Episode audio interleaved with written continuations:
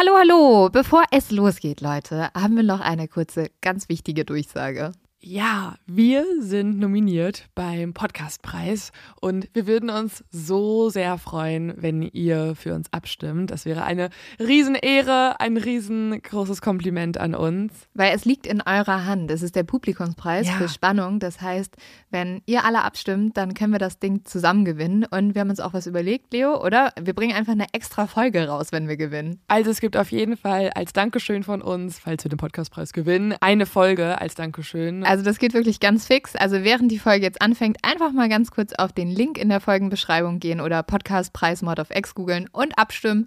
Dankeschön! Dauert nur wenige Sekunden und man muss sich auch nicht registrieren. Und jetzt geht's los mit der Folge.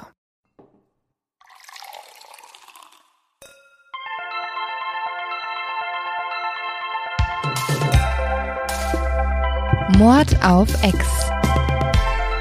Der internationale True Crime Podcast.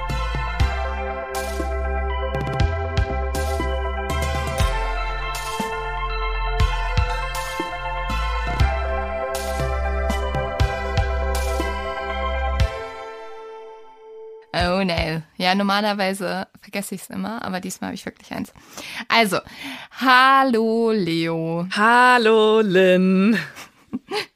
Wir machen das das erste Mal per FaceTime. Ja. Voll ungewöhnlich. Ich finde es auch aufregend, ehrlich gesagt, weil ich in meinem Kinderzimmer bin. Ich sehe dich auf meinem Handy vor mir. Und Ja. ich habe dich lange nicht mehr persönlich gesehen. Ja, es ist schon so, wenn man sich so zwei Tage nicht sieht, ist schon so richtig so Entzugsentscheidung. Aber wir haben uns ja schon eine Woche nicht mehr gesehen, oder? ja, ich finde auch ein bisschen strange. Ja. Ich habe auch schon, langsam fangen bei mir die Corona-Depressionen an. Aber ich glaube, es liegt daran, dass ich mit meiner Familie zusammen bin. Lynn! Das müssen wir alles wieder schneiden. Nein, ich hab sie voll lieb. Aber mein Bruder hat leichte Corona-Depressionen. Er wird mich zwar dafür hauen, aber er ist irgendwie, also erstmal muss ich sagen, danke Lorenz, weil das hier wäre alles nicht möglich, wenn mein kleiner, sehr kluger Bruder nicht hier so ein krasses Tonstudio hätte und mir alles Ja, ich eingestellt bin, hätte. ich bin sehr neidisch, weil bei mir ist alles total improvisiert und ich habe jetzt so so Bastelboxen von meiner Mama rangekarrt und die sind jetzt sozusagen mein Mikrofonständer und Geil. äh, ich gucke auf, ja, das ist alles irgendwie, man fühlt sich auch ein bisschen komisch, wenn man in seinem alten Kinderzimmer auf einmal wieder sitzt und in einem Mikrofon reinredet und einen Podcast macht und man denkt sich so, okay, bin ich jetzt wirklich erwachsen geworden? Kein Stück. Jedes Mal, wenn ich nach Hause komme, habe ich immer das Gefühl, ich habe jetzt irgendwie, ich mache gerade erst Abi. Ja, Oder? alle verfallen auch in den Modus. Ich finde auch meine Eltern verfallen in den Modus. Meine Mama Ja. kam auch gerade schon wieder rein und hat mit mir so geredet, als ob ich wie einen Monat hier wohnen würde. So, Leo, jetzt äh, pack doch mal dein Zeug hier. blablabla. Das wäre dieses typische irgendwie Kinder, Eltern zu Hause sein Modus. Ja, ich denke mir auch, ich habe mich schon so gefragt, ob das immer noch so ist, wenn man dann irgendwann selber Kinder hat und dann noch nach Hause kommt. Ob es dann immer noch genauso ist. Ja, stimmt. Das kann echt dann, vielleicht ist das so ein einschneidender Moment, wo man dann selber Mutter ist und obwohl, ja, Ich glaube nicht. ich glaube auch nicht. Wahrscheinlich Nee. ist es dann nur so, jetzt räum doch mal hier die Babysachen weg. Dein Kind hat hier alles hingeschmissen. Nimm mal den Scheiß weg. Fahr mal wieder, bitte. Nimm alles mit. Aber es ist ungewöhnlich, es ist ungewöhnlich, dich nicht zu sehen. Ja, ich find's auch. Ich habe das, ich hab das Gefühl wahrscheinlich, dass wir uns, also wir müssen uns echt an den Riemen reißen, dass wir uns nicht bei irgendwelchen Details total verlabern und dann auf einmal über den, die letzten drei Tage sprechen und nicht über den Fall, weil wir uns so viel zu erzählen haben eigentlich. Obwohl auch nicht so viel passiert. Also vielleicht haben wir jetzt doch nicht so viel zu erzählen. Nö, mein Tag besteht aus Aufstehen, dann arbeite ich normalerweise. Dann Sonnen, Alibi arbeiten, genau. Ja, ich wollte gerade sagen, ich arbeite an meinem Tan draußen. Dann ähm, spiele ich eine Runde Federball mit meinem Bruder. Dann schickst du mir ein Foto, wie du einen Aperol Spritz trinkst. Ja, das ist so der wirklich das Highlight meines Tages. Ich trinke einen Aperol und puzzle eine Runde. Also wirklich, Leute, ich bin gerade auf die 80 auf einmal zugegangen. Das ist krass. Aber das Das sind wir alle, das krass. sind wir alle. Heute übrigens Mord of X, es wird heute umgesetzt mit einem Kaffee. Also bis zum Ende dieser Folge trinke ich diesen Kaffee aus. Und das ist das Prinzip des Podcasts jetzt für diese Folge. Es ist 11 Uhr. Es wäre schon Also ich bin krass. eben auch so, ich bin auch aus Scherz runtergegangen und zu meiner Mutter gesagt, ja, Mama, ich mache mir jetzt mal ein Aperol. Und der, die, dieses Entsetzen hättet ihr sehen Bei müssen. mir war es genau Augen. andersrum, Lim. Bei mir war es genau andersrum. Ich war unten am Frühstückstisch und dann habe ich meinen Kaffee genommen und war so, ja, ich gehe jetzt nach oben, ich nehme jetzt mit Lynn eine Folge auf und alle gucken mich total entsetzt an und sagen so, aber du trinkst doch gar nicht. Und ich war so, ja, es ist 11 Uhr, Leute, ich kann doch jetzt nicht trinken. Ja, aber das ist doch das Prinzip deines Podcasts. Du kannst doch jetzt nicht einfach lügen, dann ist doch alles fake. Was wollt ihr denn jetzt von mir? Fake News. Eine verdrehte Welt. Und da waren alle, ich glaube, alle waren tatsächlich enttäuscht. Oh, ja, jetzt mach dir doch mal ein Bier auf, Leo. Also wirklich. Ja, klar. Das ist, äh, wenn ich jetzt auch noch mit dem Bier in meinem alten Kinderzimmer sitze, dann ist wirklich, dann ist hier die Welt unter. Aber Ja, okay. das stimmt. äh, Kaffee ist, wir sind wenigstens ehrlich, erzählt der Welt, dass ich Kaffee trinke und äh, hör mir jetzt seinen zu zu Verbrechen an. Dim, dim, dim, Ja, da musst du mich jetzt einmal kurz nicht sehen, weil ich muss hier mal rausgehen. Äh, und zwar ist unser zu dumm zum Verbrechen von einer Hörerin, beziehungsweise sie hat uns erzählt, was für ein wirklich legendär dummes Verbrechen ein Kumpel von ihr begangen hat. Das ist ja mal außergewöhnlich, dass dir es eine Hörerin zugeschickt hat und du es nicht recherchiert hast, Lynn. Also, dass du es jetzt mal von einer Hörerin hast. Ja, das passiert ja sonst nie. Aber guck mal, pass mal auf. Wenn ich recherchiere, dann finde ich nicht so gute zu dumm zum Verbrechen, wie ich die von euch Das bekomme. stimmt schon. Also ich muss ohne Scheiß sagen, ich glaube, die meisten Nachrichten, die wir von den Exis bekommen, sind tatsächlich zu dumm zum Verbrechen. Woher bekommt ihr das alles? Also warum gibt es so viele dumme Verbrecher? Abgefahren. Es gibt halt auch, guck mal, also es gibt auch dumme, normale Menschen, wie man sieht. Nämlich eine von unseren, ähm, ja, unseren Exis hat uns Folgendes geschickt. Ein Kumpel von ihr ist feiern gegangen und hat irgendwie ne, ist so richtig schön in der Dorfdisco, ein bisschen getrunken, ein bisschen gekifft, so wie man das früher mal gut gemacht hat. Früher. Ja, jetzt, wenn jetzt, wenn wir sind doch auch beide gerade auf dem Dorf bei unseren Eltern, wenn jetzt nicht Corona-Zeit wäre, würden wir das wahrscheinlich auch machen. Und dann ist er mit dem Fahrrad zur Disco gefahren, damit er das da abstellen konnte und halt abends hoffentlich zurückschieben konnte eigentlich. Genau, weil er schiebt auf jeden Fall zurück. Ja, so muss man das machen. Und dann ist ihm aber das Fahrrad geklaut worden. Am nächsten Morgen, nachdem er halt von der Partynacht nach Hause gegangen ist, hat er beschlossen, er möchte eine Anzeige machen und halt bei der Polizei melden, dass sein Fahrrad weg ist. Die Polizeistation ist bei ihm aber nur ein Kilometer von seinem Haus entfernt. Also man kann da wirklich locker gut zu Fuß hingehen. Er dachte aber, "Hä, ich bin ja erstmal noch ziemlich hart verkatert, da laufe ich doch jetzt nicht so weit. Und außerdem bin ich ja viel schneller bei der Polizeistation, wenn ich mit dem Auto fahre. Also ist er komplett noch besoffen und bekifft mit dem Auto zur Polizeistation gefahren. Da wurde von ihm dann erstmal ein Alkoholtest gemacht und er hat nicht nur eine Anzeige für sein Fahrrad, sondern hat selber auch eine fette Anzeige bekommen, weil er nein. ja und seinen Führerschein hat er jetzt halt auch verloren, weil er ja unter Alkohol- und Marihuana-Einfluss mit dem, mit dem Auto zur Polizeistation gefahren ist. Also, Leute. das ist halt nicht klug. Weißt du, dann park doch eine Straße weiter und fahr nicht so direkt. Wahrscheinlich hat er noch so gesagt, der Polizeibeamte so, ja, wie sind Sie denn jetzt hergekommen? Ja, jetzt musste ich mit dem Auto fahren, so eine Scheiße. Mein Fahrrad war ja nicht mal mehr da. Leute. Leute. That's not so smart. So, Leo, lass mal zu deinem Fall kommen. Ich habe ganz viele, oder wir haben viele Nachrichten bekommen, dass wir den Fall behandeln sollen. Wir haben ja öfter schon mal aufgerufen, dass Leute uns äh, schreiben können, wenn sie irgendwas sehr interessiert. Und diese Person, beziehungsweise es geht um ein Paar, Carla und Paul, äh, die beiden wurden öfter genannt. Vor allen Dingen Carla, weil, und äh, das ist auch der Grund, warum mich der Fall als allererstes überhaupt interessiert hat. Danach kamen die Nachrichten. Erst habe ich den nämlich woanders gesehen und zwar in einer Sache, die ich jedem empfehlen kann. Die war auch schon mal Leo-Tipp und die auch endlich du gesehen hast, Lynn. Don't fuck Ja. with cats. Ich habe mich irgendwie so ein bisschen geweigert, weil ich war so, das ist so Mainstream und jeder guckt es. Und dann habe ich es geguckt und war so, wow, es ist das Beste überhaupt. Ja, vor allen Dingen als Leute, die True Crime Fans sind, ist es eigentlich schon fast wie so eine Pflicht oder so eine Hausaufgabe. Und vor allen Dingen für uns ist es quasi eigentlich Bestand unserer Arbeit, denke ich mal, dass wir uns diese Serie angucken mussten, schon längst. Ja, aber ich habe dich lange dazu irgendwie gedrängt, ne? Und du hast es nie geguckt, aber jetzt hast du es endlich geguckt. Ich bin sehr Und froh jetzt darüber. dränge ich auch alle Leute dazu, das zu gucken. Ich also, habe, wie oft hast du schon gesehen? Ich habe die zweimal gesehen und ich glaube, ich gucke mir die heute das dritte Mal an. Mhm. Krass. Ja, ich will sie jetzt noch mal mit meinem Bruder gucken. Genau, weil ich will es auch gerne meiner Schwester und ihrem Freund gucken, damit die, weil ich glaube, die kennen es noch nicht und ich finde es interessant, wie andere darauf reagieren. Und es ist so eine Serie, bei der einem immer wieder was Neues auffällt. Aber du berichtest jetzt nicht über die Serie an sich, Nein, nein, oder? nein. Also. Und eine Sache, die Leuten wieder neu auffallen könnte, ist die Person Carla. Und zwar kommt sie auch in der Serie vor, ähm, als nämlich, ich weiß nicht, ob du dich noch daran erinnern kannst oder ihr euch noch daran erinnern könnt. Es geht um den Mörder Luca McNorda, der schon lange im Netz quasi ankündigt, dass er mal morden wird. Er lädt Videos hoch und Menschen werden auf ihn aufmerksam und er möchte aber auch genau diese Aufmerksamkeit. Das ist ein großer Bestandteil von dem, nach dem er strebt. Und es gibt die eine Szene, wo Joe Warmington, ein Journalist der Toronto Sun, also einer Art Klatschpresse in Kanada, den Luca McNorda bei sich im Redaktionsbüro empfängt und Luca darüber klagt, dass er ja keine Modeljobs mehr bekommt und dass sein ganzer Ruf zerstört sei, weil im Internet ein Gerücht rumgehe, welches besagt, dass er was mit Carla am Laufen hätte. Und deswegen kann er jetzt gar nicht mehr richtig schlafen. Es tut ihm alles so, oh, es ist so schrecklich, dass alle meinen, dass er was mit Carla am Laufen hätte.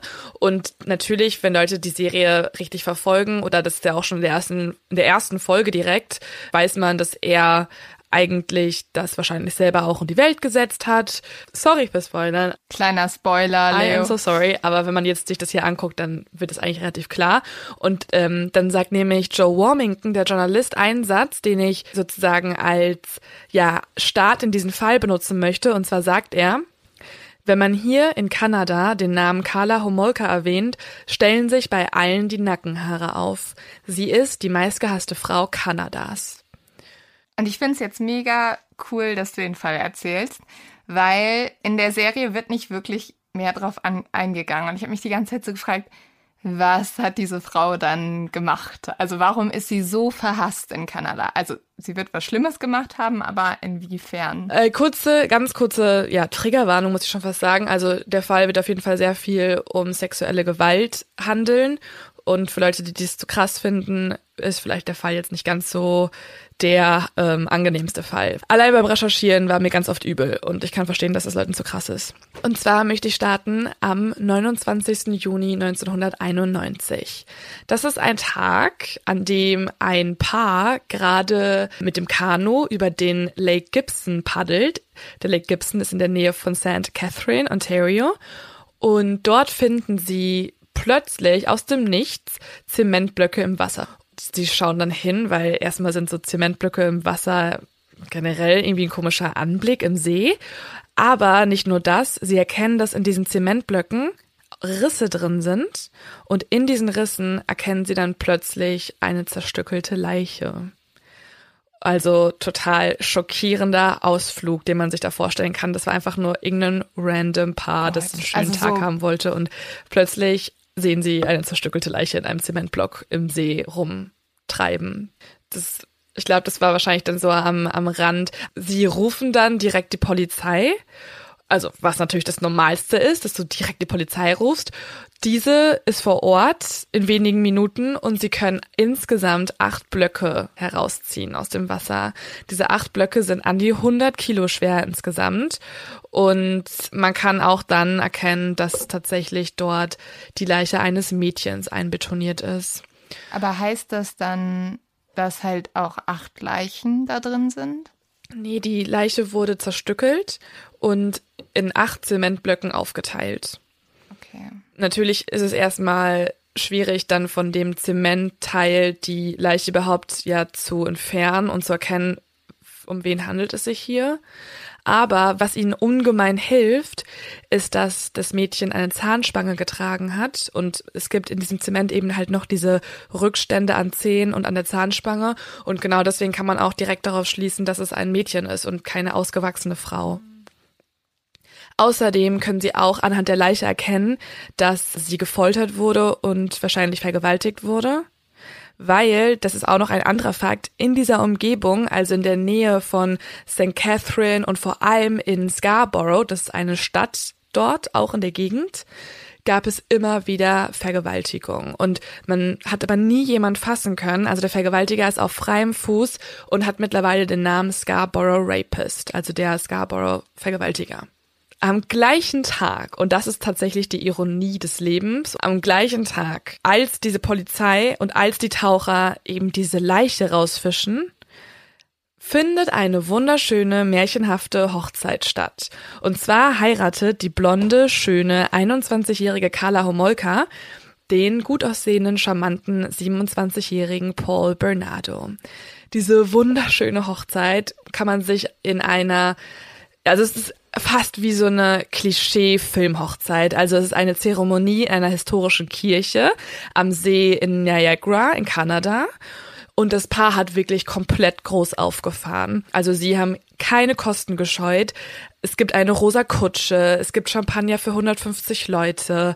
Carla trägt so ein weißes, plüschiges Kleid. Also so, die hat so ganz krasse, äh, aufgeplüschte Ärmel. Oh, das ist ja meine Albtraumhochzeit, ne? Ja, und die Familie feiert in ausgelassener Stimmung, weil niemand irgendwas ahnt. Und für die Familie dieser Tag auch sehr wichtig ist, weil die Familie der Braut, also die Familie von Carla, nur vor sechs Monaten die jüngste Tochter Tammy in einem tragischen Unfall verloren hat.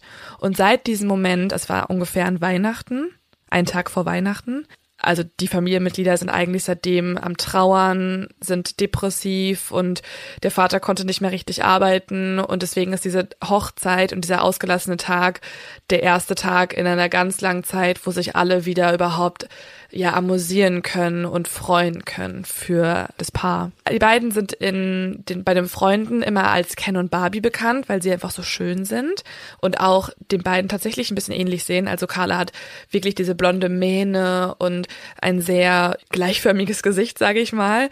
Und Paul ähnelt auch ein bisschen Ken von seiner Gesichtsform und von wie er sich gibt und wie er sich stylt und so.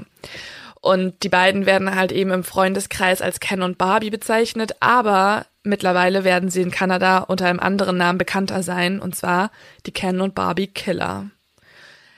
Deswegen, als eben die Polizei dort die Leiche rausfischt, geben sich hier die beiden meistgehassten Mörder Kanadas das Ja-Wort. Aber jetzt müssen wir uns ja mal angucken, wer sind eigentlich diese Ken und Barbie Killer? Und Ladies First, wir starten erstmal mit Carla. Carla kommt aus einer gut gesitteten Familie in Ontario, also in Kanada. Sie hat zwei jüngere Schwestern. Eine Schwester ist ein Jahr jünger und die andere fünf Jahre jünger. Das ist Tammy. Tammy ist für diese Geschichte oder für diesen Fall ganz wichtig. Carla hat ein enges Verhältnis zu ihrem Vater. Also das Verhältnis ist zwar sehr innig, aber auch angespannt, weil der Vater oft reisen ist. Er arbeitet nämlich im Sales und er hat ein Alkoholproblem.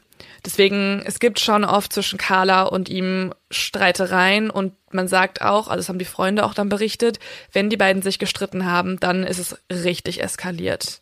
Und was man auch sagen muss, die Eltern, also nicht nur Carla und der Vater haben sich viel gestritten, sondern auch die Eltern untereinander haben sich sehr viel gestritten. Also es gab Rieseneheprobleme und irgendwann hat der Vater nämlich auch angefangen, die Mutter zu betrügen. Und jetzt kommt eine Sache, die ist auch für mich, also ich finde sie auffällig. Die Mutter hat nämlich angefangen, da eine Strategie zu finden, um die Ehe aufrechtzuerhalten. Und zwar war ihre Lösungsstrategie ein Dreier. Also sie hat dann dem Vater angeboten, okay, wenn du mich eh schon betrügst, dann mach das mit mir zusammen, dann schlafe ich mit der Frau auch noch. Und ja, das aber ist. Ich kann es ein bisschen ja. verstehen, weißt du, dann hat man, dann hat man wenigstens das Gefühl, dass es wieder also dass man involviert ist vielleicht, aber es ist halt echt, weiß ich nicht, ob es die klügste Strategie ist, ehrlich gesagt. Ja, also ich meine, also ich war auch schon mal in einer toxischen Beziehung, würde ich sagen. Ähm, da kam es dann Gott sei Dank nie so weit, dass ich diesen Schritt gegangen wäre oder gehen musste überhaupt. Aber ich war so dumm auch zu verschiedenen Momenten, dass ich mir denke, ich würde es jetzt nicht irgendwelchen Leuten vorwerfen, wenn sie in so toxischen Beziehungen diesen Schritt gehen und die Familie nicht aufgeben wollen, aber auch nicht zerbrechen lassen wollen und das dann sozusagen als geringstes Übel ansehen mitzuspielen. Ja, ich glaube, wenn du jemanden richtig liebst und also wirklich im wahrsten Sinne verrückt vor Liebe bist, dann tust du oft Sachen, wo du denkst, dass du die niemals tun würdest. Ja, und ich glaube, so hat auch Carla so ihr ganzes Leben jetzt gerechtfertigt, genau mit der Aussage, man ist verrückt vor Liebe. Aber das werden wir auch sehen in diesem Fall, irgendwann hören die Grenzen auf. Also was die Mutter hier noch macht, ich verstehe es, ich kann es nachvollziehen, ich verurteile es auch nicht. Ähm, was Carla macht, verurteile ich zu 100 Prozent. Mhm. Aber was aber interessant ist, weil ich finde schon, dass die Mutter vielleicht hier die ersten Vorbildfunktionen übernommen hat und Carla sich da was abgeguckt hat, wenn man als Kind mitbekommt, dass die Mutter eben diese Lösungsstrategie wählt. Carla war aber, abgesehen davon, dass sie manchmal eskaliert ist in Streitereien, war sie ein ja, aktives Kind. Ähm, andere Kinder haben sie als eher bossy bezeichnet. Also sie hat zum Beispiel immer entschieden, welche Spiele gespielt werden. Und sie hat äh, auch einen ganz großen Traum gehabt, und zwar Tierärztin zu werden. Sie liebt Tiere.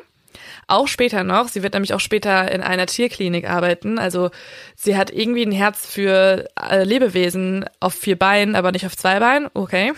Es gibt aber noch eine andere Story, wo sie erzählt hat, dass sie als Kind zum Beispiel einmal einen Hamster genommen hat und aus dem zweiten Stockwerk ihm ja so eine Art Fallschirm gebaut hat und dann aus dem zweiten Stockwerk hat fallen lassen, um zu gucken, ob der Hamster da mit diesem Fallschirm rumfliegen kann. Und später erzählt sie, hat sie dann auch die Leiche sogar ausgebuddelt, um nachzuschauen, wie ein zersetzter Körper aussieht. Es ist also schon hier so ein bisschen merkwürdig und makaber. Also ich würde noch tierfreundlich finde ich das jetzt nicht, ehrlich gesagt. Ja, ich finde es auch nicht so tierfreundlich. Also es gab ja früher auch diese Kinder, die irgendwie angefangen haben, Regenwürmer auf der Hand. Äh, es gab sogar Kinder, die haben Regenwürmer gegessen. Mhm. Hattest du auch so eins im Bekanntenkreis? Nee, aber ich habe ich hab immer mit Matsch gespielt und manchmal war halt ein Regenwurm drin und dann ist der auch zermatscht worden. Sogar das fand ich halt schon immer total brutal. Also ich hatte ohne Scheiß im, im Kindergartenkreis auf jeden Fall ein Kind, das Regenwürmer gegessen hat. Oh. Und später im Schulkreis gab es auch, es gab immer ein Kind, das Regenwürmer mal gegessen hat. Ja, es hat bestimmt viele Proteine. Das stimmt, das stimmt. Und so als Mutprobe.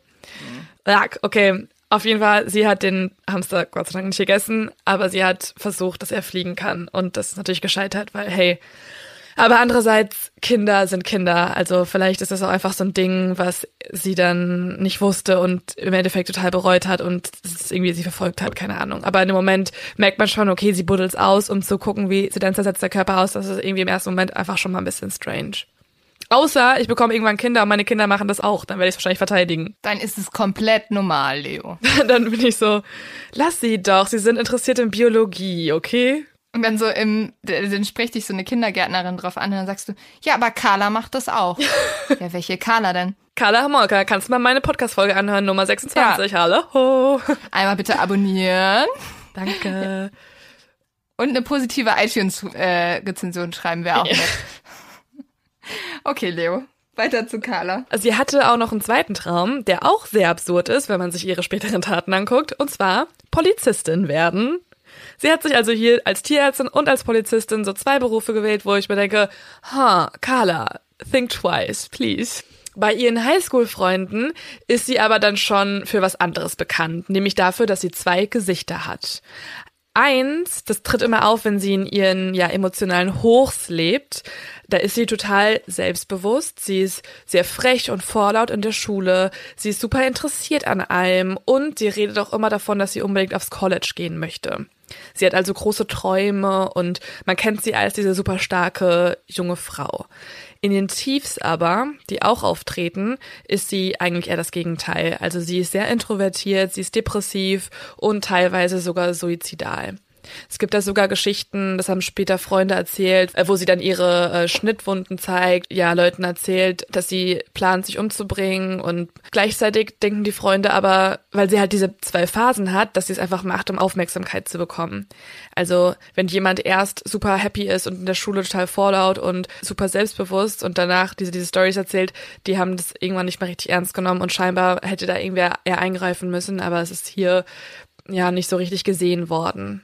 Ja, weil oft ist ja so, wenn Leute halt nach außen immer glücklich wirken, dann kann man sich das gar nicht vorstellen. Aber das heißt ja nicht nur, weil jemand irgendwie so eine Art Maske aufsetzt, dass der auch, dass es dem vielleicht so, wenn er alleine zu Hause im Bett liegt, nicht auch scheiße geht, so. Mhm, voll. Wahrscheinlich ist es dann sogar noch krasser, wenn du diese Maske aufsetzt, also wenn du das mhm. Gefühl hast, du musst sie aufsetzen und kannst noch nicht mal deine Gefühle teilen und du selbst sein, dann tut mir es noch mehr irgendwie leid. Aber in diesen Hochs, die sie hatte, da war sie eben sehr flirty, vor allen Dingen mit Männern. Und sie bekommt dann auch relativ schnell ihren ersten Freund, Doug. Doug ist der Freund. Und sie erzählt ihren Freundinnen, dass die beiden harten BDSM-Sex hatten, also schon mit Handschellen experimentiert haben und mit Hundehalsband und gewaltvollen ja, Sexfantasien, wohingegen Doug seinen Freunden erzählt, dass sie in Anführungszeichen normalen Sex hatten. Voll komisch, ähm, weil Männer doch eigentlich normalerweise da so ein bisschen braggen, ja.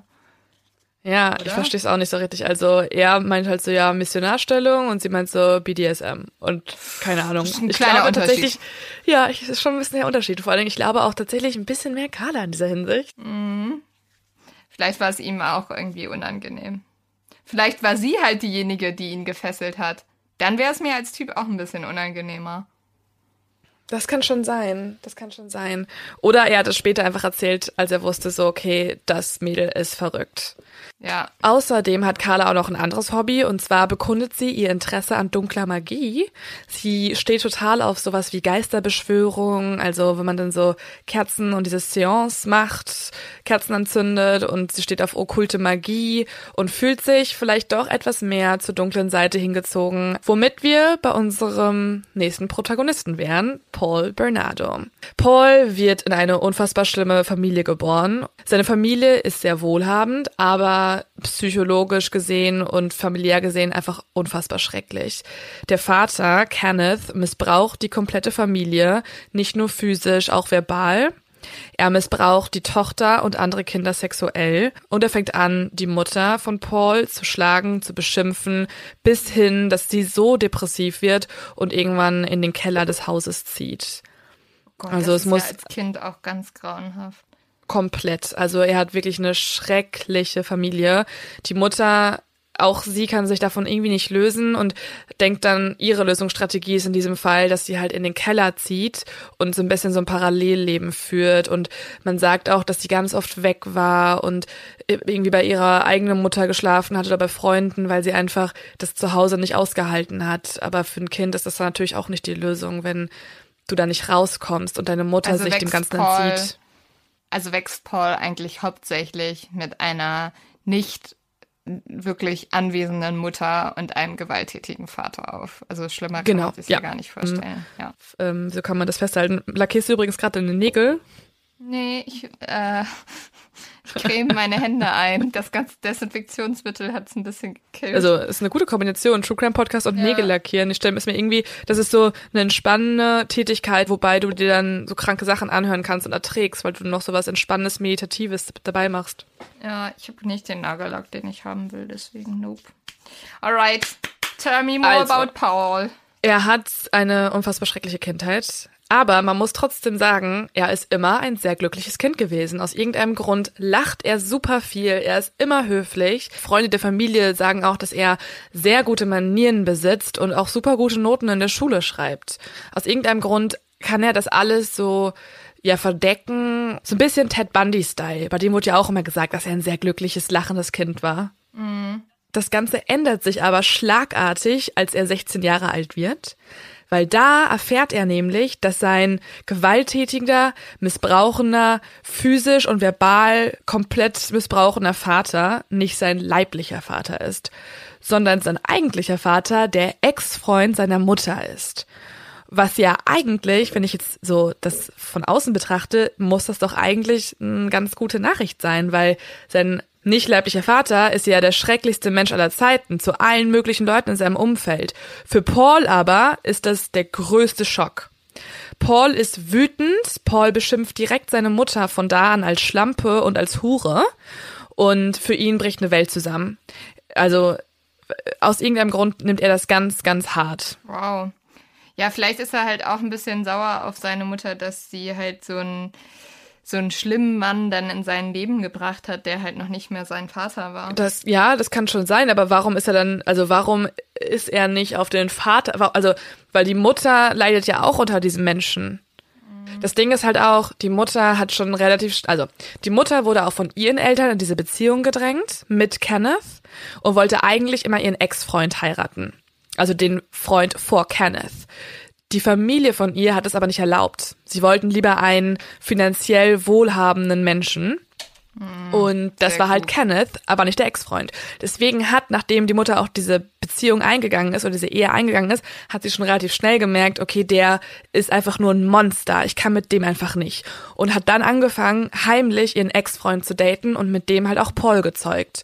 Und das hat jetzt Paul rausgefunden. Aber das Ding ist so, ich wäre doch trotzdem einigermaßen zufrieden, dass diese Gene nicht in meinem Körper sind. Von diesem Ja, Monster.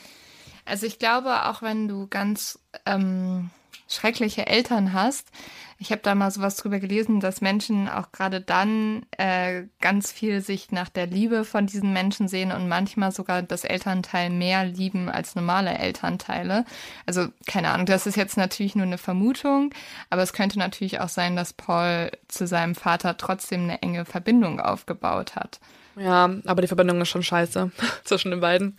Nach der Schule fängt Paul an, auch im Sales zu arbeiten, und zwar bei Amway. Amway ist ein riesiges Netzwerk-Marketing-Unternehmen in Kanada. Und diese Arbeit, die er dort beginnt, hat einen ganz starken Effekt auf sein Verhalten, muss man schon fast sagen. Also, Sales ist ja, dass du halt was verkaufen musst und du brauchst halt diese, ja, guten Verhandlungstaktiken, du musst Leute überzeugen können, du musst generell gut mit Menschen können und Paul will das lernen. Er fängt also an, unfassbar viele Bücher darüber zu lesen, wie man reich und erfolgreich wird. Er hört sich außerdem auch Motivationsspeaker an und trainiert diese Taktiken, die sie ihm beibringen, immer wieder. Nicht nur an Kunden, sondern auch an Frauen. Er und seine Freunde fangen nämlich an, Sales-Techniken in Bars auszuprobieren, um Frauen rumzukriegen. Aber darüber würde ich gerne mal eine Studie sehen, inwieweit das erfolgreich ist oder nicht. Tatsächlich war es sehr erfolgreich. Also, Aha. das sagen alle seine Freunde. Paul hat einfach diese, ich meine, er ist auch ein Psychopath. Spoiler, er ist ein Psychopath.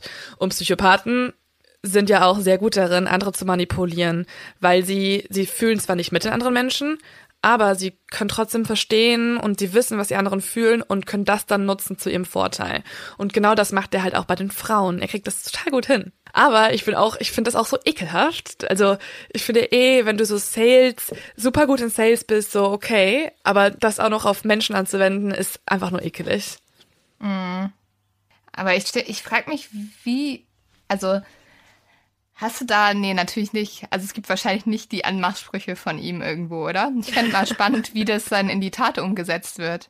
Nicht so, ich weiß, sie wollen den neuen Staubsauger, sondern du sagst dann, ich weiß, Wollen Sie diesen Körper?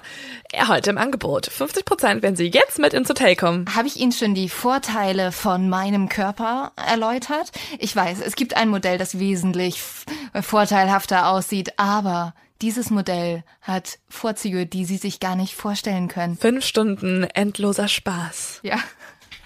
Ja, würde mich mal Ich, interessieren. ich glaube, sein Geheimrezept, also ich habe mir schon, also es gibt nämlich verschiedene Protokolle der Gespräche zwischen Carla und Paul, die ich dir auch mal, wir haben darüber geredet in der letzten Podcast-Folge, die ich dir nachts versucht habe vorzulesen, wo du Oh, aber leider äh, keinen Bock darauf hattest, was ich auch verstehe. Mhm. Es ist schon so, also ich glaube, sein Geheimrezept ist, dass er das größte Ego aller Zeiten hat. Er liebt Ja. sich so sehr. Also er ist so narzisstisch unterwegs und das erkennt man in seinem Gespräch mit Carla zum Beispiel, bezeichnet er sich einfach konstant als The King, der König.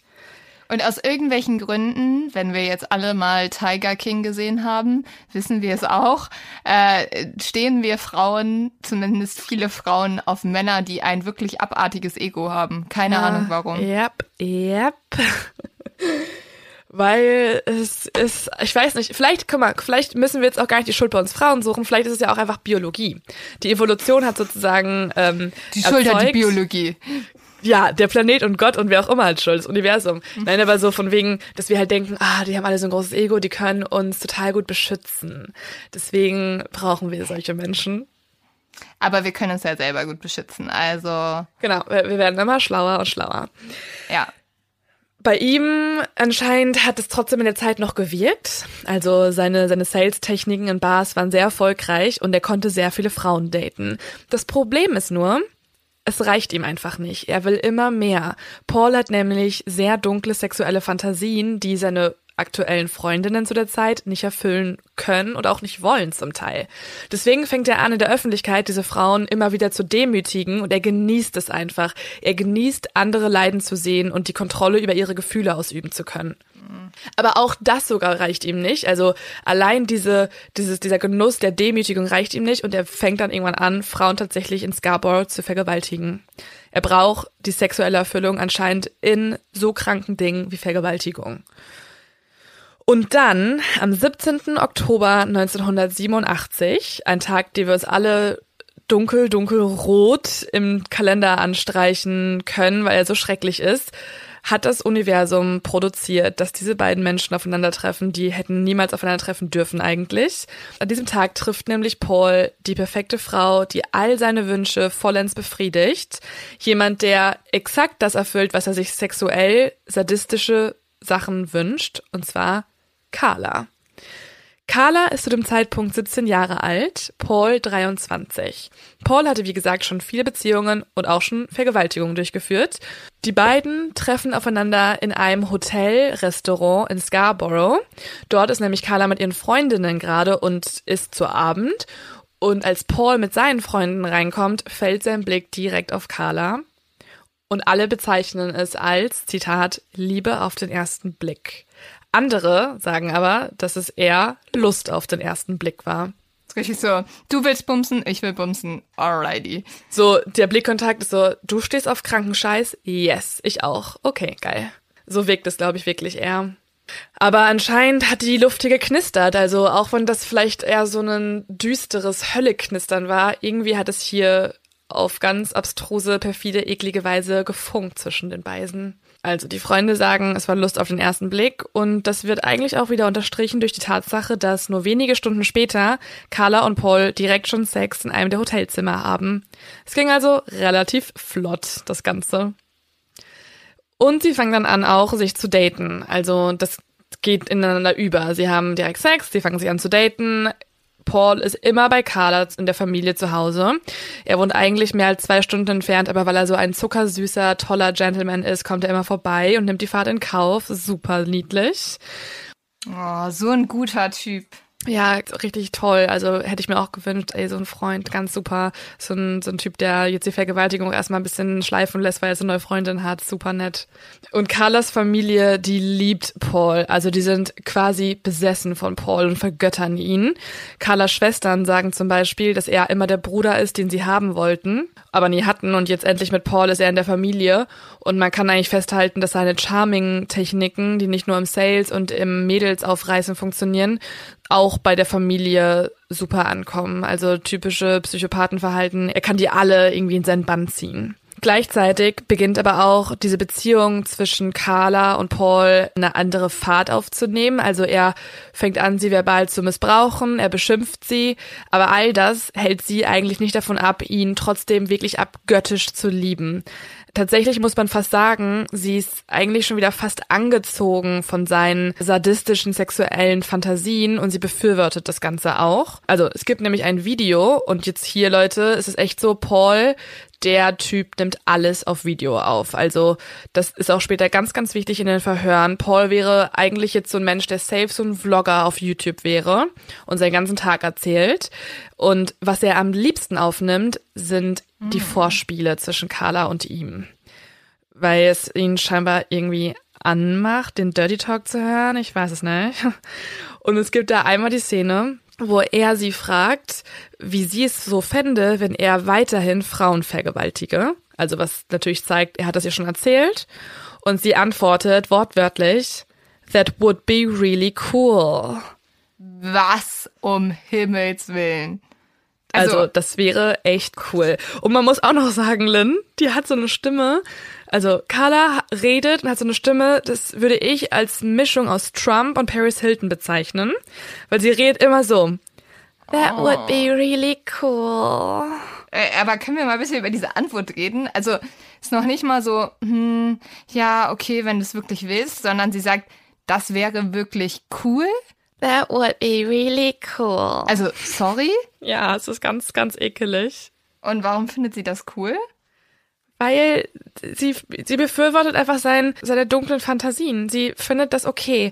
Man muss auch sagen, zwischen den beiden tut sich so ein bisschen so eine Sub-Dom-Beziehung auf. Also es ist immer so, dass Carla alles macht, um Paul zu gefallen. Alles. Sie will einfach ihn einfach nur glücklich machen. Sie nennt ihn sogar My King, also mein König. Und sie fühlt sich auch einfach konstant schlecht, dass sie zum Beispiel noch nicht Jungfrau ist, als er mit ihr zusammengekommen ist, weil sie möchte ihm sich eigentlich vollends hingeben und er soll sie sozusagen besitzen. Das ist auch nicht nur seine Fantasie, sondern auch ihre. Oh mein Gott. Und das, was Carla jetzt als really cool bezeichnet, also seine Vergewaltigungsserie, die ist bereits äh, im Mai 1987 gestartet und die beiden haben sich im Oktober kennengelernt, also gingen sie schon einige Monate. Und hier muss man sagen, die meisten seiner Opfer sind junge Frauen, die er aus dem Bus meistens heraus beobachtet. Also er fährt mit ihr im gleichen Bus und dann steigt er aus, wenn die Frauen aussteigen. Er stalkt sie bis nach Hause und greift sie dann an. Die meisten dieser Attacken dauern eine halbe Stunde, manche auch eine ganze Stunde.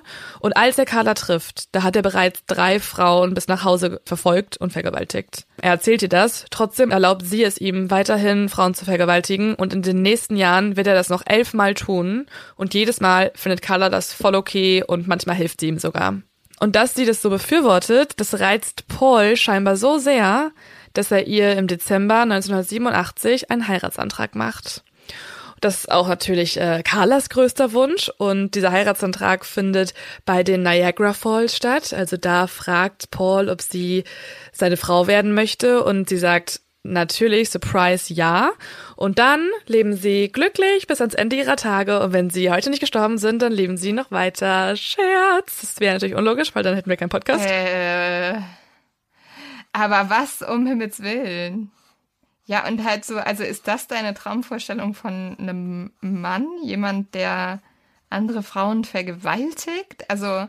Bei Carla schon. Und eine Sache, die Paul die ganze Zeit stört, obwohl Carla ja für ihn alles macht und wirklich jeden noch so dunklen Schritt mit ihm geht und jeden noch so dunklen Gedanken mit ihm teilt, trotzdem stört ihm eine Sache ganz besonders. Und zwar Duck. Also Missionar, wir hatten normalen Sex, Duck weil Paul kein großer Fan davon ist, dass Carla in ihrem Leben schon mal einen anderen Mann hatte und vor allen Dingen diesem anderen Mann ihre Jungfräulichkeit gegeben hat. Es ist für Paul nicht ein riesengroßes Problem aus Eifersucht, sondern tatsächlich, weil er hat keine andere so krasse Fantasie als Frauen gegen ihren Willen meistens zu und Jungfern. Das ist ein, wirklich seine absolute Begierde. Und genau deswegen nimmt sich Paul nun ein neues Objekt der Begierde, was nicht mehr Carla ist, sondern Carlas kleine Schwester Tammy. Oh Gott, wie schrecklich. Ja, also ich habe ja schon vorhin gesagt, dass die Familie von Carla Paul über alles liebt und vor allen Dingen auch Tammy das tut. Tammy ist ja zu dem Zeitpunkt erst 15 Jahre alt und sie findet es mega cool, dass der Freund ihrer älteren Schwester so nett zu ihr ist. Also Paul der kommt auch immer wieder zu ihr an und mittlerweile hat zum Beispiel Paul auch seinen Job als Accountant verloren. Am Ende hat er als Accountant gearbeitet und er hat das jetzt verloren und hat jetzt eine neue Tätigkeit sich ausgesucht und zwar auch eine illegale. Also jetzt ist so ein bisschen sein Privatleben expandiert, auch in seine beruflichen Tätigkeiten und er fängt jetzt an, Zigaretten über die US-kanadische Grenze zu schmuggeln und davon weiß die Familie eigentlich nichts, bis auf Tammy und natürlich Carla der alles weiß über sein Leben, aber jetzt weiht er auch Tammy ein und im Juli 1990 nimmt Paul dann Tammy mit über die kanadische Grenze, um ihr dort Bier für eine Party zu kaufen. Und in, bei diesem Ausflug nutzt Paul auch alles aus und fängt an, mit ihr rumzumachen. Also er sagt dann später Paula, Zitat, wir haben uns betrunken und angefangen rumzumachen. Und das ist jetzt das Ereignis, das müssen wir uns jetzt nochmal genau angucken, weil genau das war der Auslöser, was bei Carla anscheinend irgendwas provoziert hat, dass sie ab diesem Moment explodiert. Also ihr war es immer recht, dass Paul dieses Objekt der Begierde hat und sie hat auch immer schon versucht, alles zu tun, dass es ähm, auf sie umgelenkt wird. Zum Beispiel haben die beiden so ganz schräge Sexspielchen angefangen, wo Carla einmal so tut, als ob sie Tammy sei. Und sie fängt an, sich so als kleine Schulmädchen zu kleiden. Oh aber das ist ja auch wirklich absolut krankhaft. Stell dir mal vor, dein Freund findet deine kleine Schwester auf einmal attraktiv und macht mit der sogar rum. Das ist ja wirklich total abartig. Voll, aber ich meine, Carla geht trotzdem die ganze Zeit mit, ne? Also statt dass sie mal irgendwann sagt, okay, es reicht, du fliegst jetzt raus, du kriegst meine kleine 15-jährige Schwester nicht, fängt sie halt einfach tatsächlich an, sich genauso zu kleiden wie Tammy. Sie, sie trägt Tammys Uniform und sie fängt an, auch so zu reden. Also sie redet eh schon, wie so eine, hab ich ja vorhin schon vorgemacht, aber jetzt fängt sie an, noch kindlicher zu werden. Immer so, hallo, Paul. Sie fängt an, wirklich wie so ein kleines Mädchen zu reden. Und sie hilft sogar bei was richtig ekligen. Und zwar fordert Paul immer von ihr, ja, Carla, wenn du jetzt schon deine Jungfräulichkeit an Doug geschenkt hast äh, und ich Tammy ja nicht haben kann, dann musst du mir wenigstens helfen, dass ich sie quasi haben kann. Also, dass ich sozusagen vor ihr masturbieren kann. Und dabei hilft Carla auch. Sie zerstört nämlich die Jalousien an Tammys Fenster, damit er, Paul, in Tammys Zimmer kommt und sich dann nachts da reinschleichen kann und vor ihrem Bett, während Tammy schläft, masturbieren kann. Und das weiß Carla und hat sie bei geholfen. Oh, also sie Gott. geht jeden Schritt immer weiter und immer weiter und immer weiter. Aber als es dann soweit ist, dass er irgendwann dann mit ihr über die Grenze fährt und sie tatsächlich küsst, ich glaube, ich persönlich glaube, das war der Auslöser für Carla, dass sie jetzt Tammy sozusagen vollkommen an Paul geben will. Manche behaupten auch, damit sie Tammy loswerden kann. Ja, ich kann mir auch und ich habe ja vorstellen, schon erwähnt, sie dass es halt für sie dann auch besonders schlimm war, weil sie ja nichts davon mitbekommen hat. Also sie war ja nicht diejenige, die das mitgeplant hat oder so. Die sind ja zu zweit gefahren und haben halt rumgemacht. Also sie war ja Mhm. ausgeschlossen von der Aktion. Mm, das kann echt sein, dass es Also genau das, was ihre Mutter schon so schlimm fand, auch beim Mann, Mhm. ist halt dieses, hey, dann lass uns lieber einen Dreier haben, weil da bin ich ein Teil vom Ganzen und wir sind Verbündete in dem Sinne, als dass du mit einer anderen Frau, sogar meiner Schwester, einfach was hast und ich halt noch nicht mal was davon weiß und ich das danach erfahre. Ich glaube, das ist der schlimmste Punkt wahrscheinlich für sie gewesen. Das kann echt sein. Also das ähm, behaupten auch dann verschiedene Reporter, die darüber berichten, dass es bei Carla irgendwas ausgelöst hat, dass die ab dem Moment war ja die Aufmerksamkeit noch krasser auf Tammy als auf ihr. Also sie, es reicht für Paul nicht mehr, dass sie sich nur so verkleidet und deswegen musste er diesen Schritt gehen und hat sie halt mitgenommen. Und das war für Carla der Auslöser, dass sie jetzt einfach sagt, okay, dann gebe ich dir Tammy jetzt vollkommen. Also wenn du sie schon küsst, dann gebe ich dir ihren Körper, aber ich bin diejenige, die es tut. Und deswegen macht sie Folgendes. Sie arbeitet zu dem Zeitpunkt ja an einer Tierklinik und dort stiehlt sie dann wenige Tage nachdem die beiden Tammy und Paul über die Grenze gefahren sind, stiehlt sie dort eine Flasche mit Valium, also ein ähm, psychoaktiv wirksamer Arzneistoff, der eigentlich normalerweise als Betäubungsmittel oder als Beruhigungsmittel bei Tieren eingesetzt wird. Das stiehlt sie und nutzt es für Tammy. Muss man sich mal vorstellen. Also Carla gibt ihrer kleinen Schwester einen Arzneistoff, der eigentlich für Tiere gedacht ist. Und am 24. Juli 1990 macht Carla Tammy einen Teller Spaghetti, weil sie das scheinbar öfter macht. Und in diese Spaghetti, die sie für ihre kleine Schwester kocht, mischt sie noch ein bisschen von dem Valium. Und nicht nur ein bisschen, sondern relativ viel. Tammy verliert dann ganz schnell das Bewusstsein und Paul vergewaltigt sie, während Carla dabei zusieht. Das ist so abartig. Es genießt und filmt und einfach selber mit entschieden hat. Aber auch das ist anscheinend nicht genug. Sechs Monate vor ihrer Hochzeit 1990, also am 23. Dezember, ein Tag vor Weihnachten, da stiehlt Carla wieder was aus ihrer Tierklinik, diesmal Halotan, also auch ein Betäubungsmittel. Und die Aufnahmen, die die Polizisten jetzt auf der Videokamera gefunden haben von diesem Abend, sind unfassbar verstörend. Das wird auch später dann in den Prozessen als Beweismittel genommen. Man sieht nämlich, wie Paul die Familie filmt, wie sie unterm Weihnachtsbaum Geschenke hinlegen, wie sie alle zusammen Kerzen anzünden, noch essen und Weihnachten feiern und diese schöne Zeit miteinander haben. Dann geht die Kamera aus und die nächste Aufnahme auf der Kamera ist, wie er und Carla Tammy einladen, um mit ihnen weiter wach zu bleiben. Tammy findet das total cool, sagt natürlich direkt ja, weil es gibt ja auch nichts Cooleres, als mit deinen älteren Geschwistern länger wach zu bleiben und mit dem was zu machen, wenn du halt so jung bist und die auch noch so gerne magst. Und Carla sagt dann, hey, lass uns doch einfach einen Film im Keller schauen, da können wir runtergehen. Die haben nämlich so eine Art Partykeller unten im Haus bei den Homolkas. Und dann geben sie Tammy auch noch einen Cocktail. Also Mord of X, ein Cocktail. Und zwar ein Aber den Cocktail will niemand von uns kriegen. Den würde niemals trinken. Es ist ein Rum Eggnog Cocktail. Das ist so ein, ja, so ein amerikanisches Dingen. Vergleichbar ist es so, denke ich mir, mit Eierlikör. Und es ist sogar, muss man ehrlich Carla zugestehen, ein Cocktail, in dem man ganz gut was reinmischen kann. Da mischt sie nämlich ganz viele Schlaftabletten rein, weil es so eine dickflüssige Konsistenz hat. Und Tammy hat das überhaupt nicht gemerkt, dass da so viel Halotan drin ist. Sobald sie dann bewusstlos wird, das geht ganz schnell, ziehen Carla und Paul ihr die Kleidung aus. Und Carla holt dann das Halotan aus ihrem Zimmer und nimmt ein Tuch und kippt das Mittel auf das Tuch drauf. Das Ganze halten sie dann Tammy auch noch vor Mund und Nase, damit sie, obwohl sie eh schon bewusstlos ist, scheinbar noch bewusstloser wird. Ich weiß es nicht, was in diesen Menschen in dem Moment durch den Kopf geht, aber sie übertreiben komplett. Man kann auch Fotos sehen von Tammy, also von der Leiche, äh, wo die, so richtige Brandmale im Gesicht sind, weil diese Konsistenz so das Gesicht verächtzt hat. Und während die Eltern zwei Stockwerke darüber schlafen, vergewaltigt Paul die kleine Schwester von Carla. Carla währenddessen filmt das Ganze, schaut dabei zu und sie fordert Paul immer wieder auf, ja, super, mach das so und so. Also sie bestärkt ihm und die beiden haben sozusagen Dirty Talk, während er die kleine Schwester vergewaltigt und irgendwann fordert Paul dann auch auf, dass Carla mitmachen soll und dann nimmt Paul die Kamera und Carla vergewaltigt ihre kleine, bewusstlose Schwester. Oh krank, oder? Und das Ganze geht wirklich mehrere Runden und ist einfach nur. Nee, das ist einfach, also das kannst du ja auch gar nicht greifen, wie das jemand seiner Schwester antun kann. Krass, oder? Und irgendwann ist es halt auch einfach viel zu viel für den kleinen Körper, weil irgendwann bricht die Schwester auch zusammen und Tammys Körper, ja, fängt an zu erbrechen.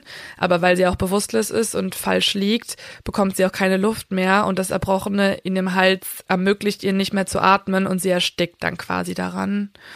Carla und Paul sind ziemlich ratlos. Also sie haben jetzt nicht so richtig geplant, sie umzubringen, aber sie wollen sich ja natürlich auch nicht erwischen lassen, deswegen ziehen sie sie erstmal an, bringen sie dann in ihr Zimmer, legen sie dort ins Bett, verstecken alle Beweise, also wischen noch, Staubsaugen im Keller, verstecken das Betäubungsmittel und rufen dann erst den Notdienst. Also das muss man sich auch mal überlegen. Die riskieren natürlich nicht ihr eigenes Leben für ihre Schwester und wollen auch alles perfekt hinrichten und dann rufen sie erst den Notdienst. Also sie nehmen in Kauf, dass sie stirbt, dafür, ja. dass halt, ja. Ja, klar. Ja. Der Notdienst kommt dann und nur wenige Stunden später wird äh, Tammy dann im Krankenhaus St. Catharines für tot erklärt. Das Paar erzählt der Niagara Regional Pol Polizei, also die dann auch da ermitteln, dass Tammy sich ja mega betrunken hätte also die waren ja noch länger auf im Partykeller. Und warum dann irgendwas im Gesicht da mit der Brandwunde ist, das wüssten sie halt auch nicht. Das ist irgendwie vielleicht in der betrunkenen Atmosphäre passiert, keine Ahnung.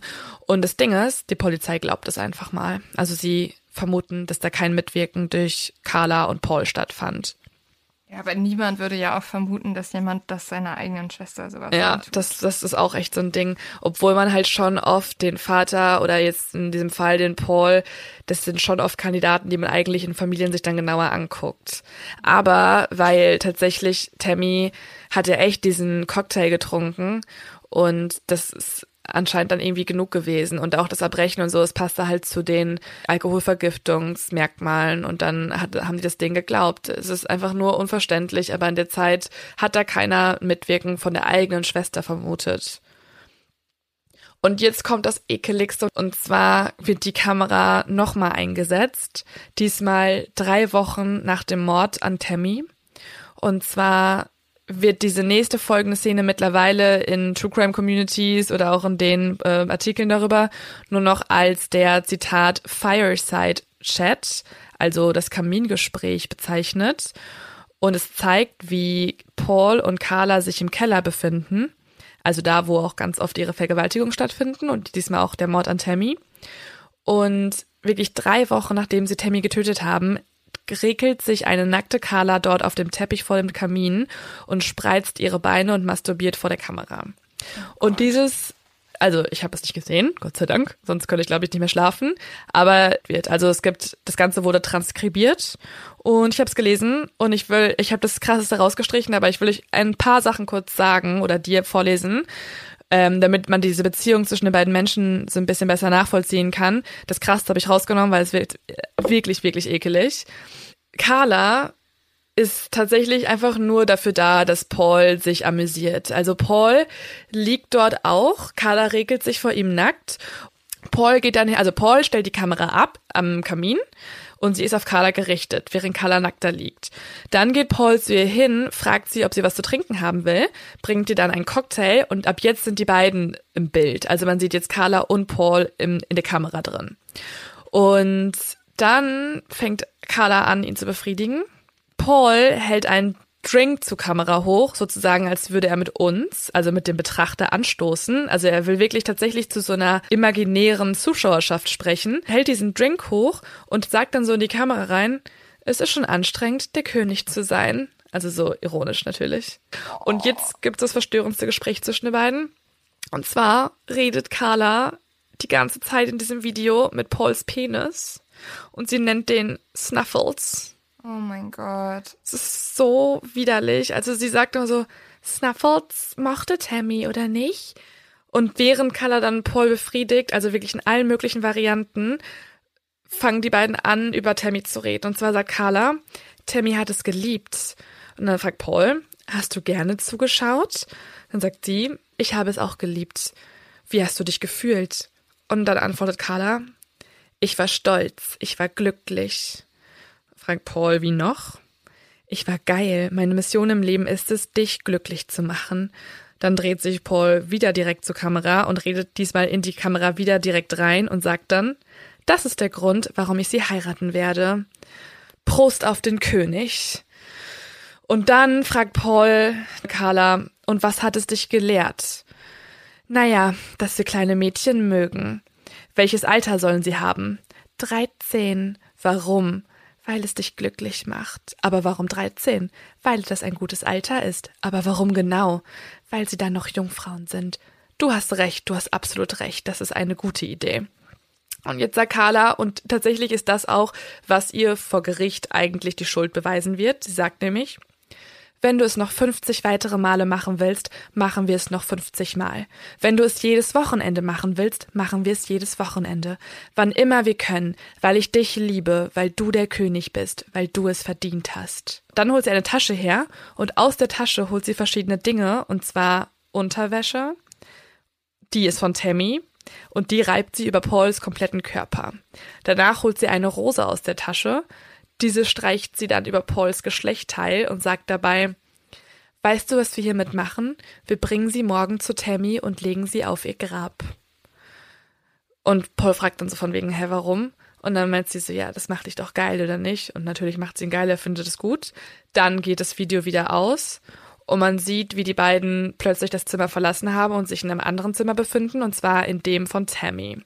Also sie sind hochgegangen, die Eltern schlafen, die Eltern sind ja auch am Trauern und die beiden haben sich jetzt in Tammys altes Zimmer begeben und Carla trägt sogar auch Tammys Schuluniform und tut jetzt so, als sei sie Tammy.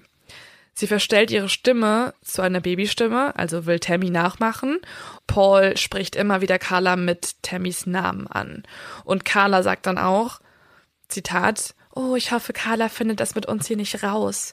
Danach haben die beiden Sex in Tammys Bett während sie sozusagen zusammen schlafen, guckt sich Paul immer wieder Bilder von Tammy an, also im ganzen Zimmer, nimmt immer wieder Bilder vom Nachttisch und ja, die beiden, ja, die beiden schlafen zusammen und wirklich die beiden sagen nicht ihre richtigen Namen, sondern die beiden sagen einfach die ganze Zeit, oh Tammy, oh Tammy, es ist so widerlich. Oh mein Gott, ich muss kurz kotzen gehen, sorry. Also, das ist ja. wirklich so hart abartig. Ich ja, oh. und dann kommen die beiden, verlassen das Zimmer. Man sieht, wie, also ich habe es natürlich nicht gesehen, aber im Transkript sieht man oder liest man, wie Carla sozusagen sogar noch auf dem Bett sitzt und in die Kamera lächelt danach. Und Paul steht sofort auf, geht aus dem Zimmer raus und ist so, danke für den Orgasmus, bye. Carla winkt sogar noch in die Kamera. Und jetzt kann mir keiner erzählen, dass diese Frau durch irgendwelche toxischen Beziehungen da reingelinkt wurde. Das macht weiß, auch niemand. Also egal wie toxisch deine Beziehung ist, da musst du auch selbst ganz schön krank sein, wenn du sowas mitmachst. Also die ist einfach Psychopathin dafür, dass die in, die sitzt in dem, also das ist vor drei Wochen passiert, ne? Vor drei Wochen ist die kleine Schwester gestorben und sie hat sie umgebracht und jetzt sitzt sie im Bett und befriedigt ihren Freund oh. und tut so, als ob sie die kleine, oh. das ist so ekelhaft. Oh, nee. Und jetzt möchte ich einmal hier drop the bomb. Ich möchte jetzt einmal das Ganze abschließen. Damit, dass Leute, Lynn, Leute, Exis, Leute, diese Frau, Carla Molka, ist einfach aktuell auf freiem Fuß. Was? Hä? Ja. Wie ist das denn möglich? Weil das Gericht verkackt hat. Aber dazu mehr in der zweiten, im zweiten Teil. Aber sie ist auf freiem Fuß. Oh mein Gott. Sie hat es hinbekommen. Sie war einige Jahre im Gefängnis, aber tatsächlich nicht lang. Und hatte auch eine ganz schön geile Zeit, ehrlich gesagt, im Gefängnis. Konnte da ihr komplettes geiles Leben führen. Und jetzt hat sie Kinder, sie wohnt undercover und ist auf freiem Fuß. Und es gibt trotzdem diese Transkripte im Internet und man kann sehen, was diese Frau gemacht hat. Und das Boah, ist das so kann ekelhaft. kann doch echt nicht wahr sein. Sie war doch am Tod ihrer Schwester mitverantwortlich. Ja, sie hat ihre Schwester getötet. Sie hat ihrer Schwester das Halotan aufs Gesicht gedrückt. Okay, aber das erzählst du uns nächste Folge nochmal. Genau, also sie haben ja nicht nur die Schwester umgebracht, sondern auch zwei weitere Mädchen. Und warum sie frei ist, das erzähle ich auch noch genauer. Und wie sie die ganzen, wie die Polizei überhaupt die beiden fassen Oh konnte. mein Gott. Ich kann es nicht fassen. Das macht mich Ja. so sauer. Ich find's so krass eklig. Und ich. Oh, ich kann manchmal Menschen einfach. Also ich kann es nicht verstehen. Also wirklich nicht. Ja. Oh, krass. Weißt du, normalerweise liest du halt Artikel darüber und bist so, okay, wir machen jetzt echt viel True Crime. Irgendwann hat man wirklich jeden kranken Mhm. Scheiß schon mal gehört. Und man ist quasi tatsächlich sogar, um auch so bitter es klingt, Aber das. abgestumpft. Nee. Aber wenn du diese Originalmaterialien durchliest, dann Jetzt bist bin du ich einfach sehr nur froh, äh, dass ich das nicht nachts, dass ich ja und dass ich das nicht nachts gehört habe. Leo, hast du noch einen Tipp für uns, der das wieder rausreißt? Guck mal, ich habe eine Gitarre von meinem Bruder hier neben stehen. Ich mache so mal schöne kurz schöne Übergangsmusik, damit ihr nicht mehr euch nicht mehr so schlecht fühlt. Ja, bitte. Ich kann halt keine Gitarre spielen. Ähm, ich habe einen Tipp, aber das ist ein. Ich musste gerade komplett. Oh. Ich finde, das klingt gar nicht so schlecht, oder? Also, sorry to say, aber ich finde schon. Ähm, und zwar ist es eine Doku auf Netflix, die heißt Bel, oh Gott, das kann ich den Namen nicht aussprechen, Beltracci, die Kunst der Fälschung. Kennst du die? Kennst du den Dude? Nee, aber hat mir auch schon mal jemand empfohlen. Ist so jemand, der fälscht einfach ganz teure Gemälde exakt so nach. Also er hat so ein krasses äh, Talent dafür, Bilder zu kopieren von anderen Künstlern. Und diese Doku handelt um sein Leben. Das Problem ist, jetzt ist es schon wieder ein bisschen blöd, weil ich würde es auch noch gerne als True Crime Folge besprechen. Aber jetzt bin ich schon wieder in der Situation, wo ich Leuten das als erstes als Tipp gebe und man dann schon immer die Auflösung weiß. Ja, aber wir haben doch dann bestimmt noch geile Hintergrundinformationen. Ja, do we do that? Also Leo, Aber okay, die ist auf jeden Fall sehr gut, guckt euch die an. wir müssen jetzt mal Ähm, zu Ende kommen, weil mein Laptop Abfuck. kann gleich nicht mehr. Ja, und meine Stimme ist auch am Abkacken, weil ich so lange geredet habe, gefühlt. Okay. Also äh, seid gespannt auf die nächste Folge. Äh, dann geht's weiter mit dieser sehr, sehr kranken Liebesbeziehung oder was auch immer, Teufelsbeziehung. Ähm, ja.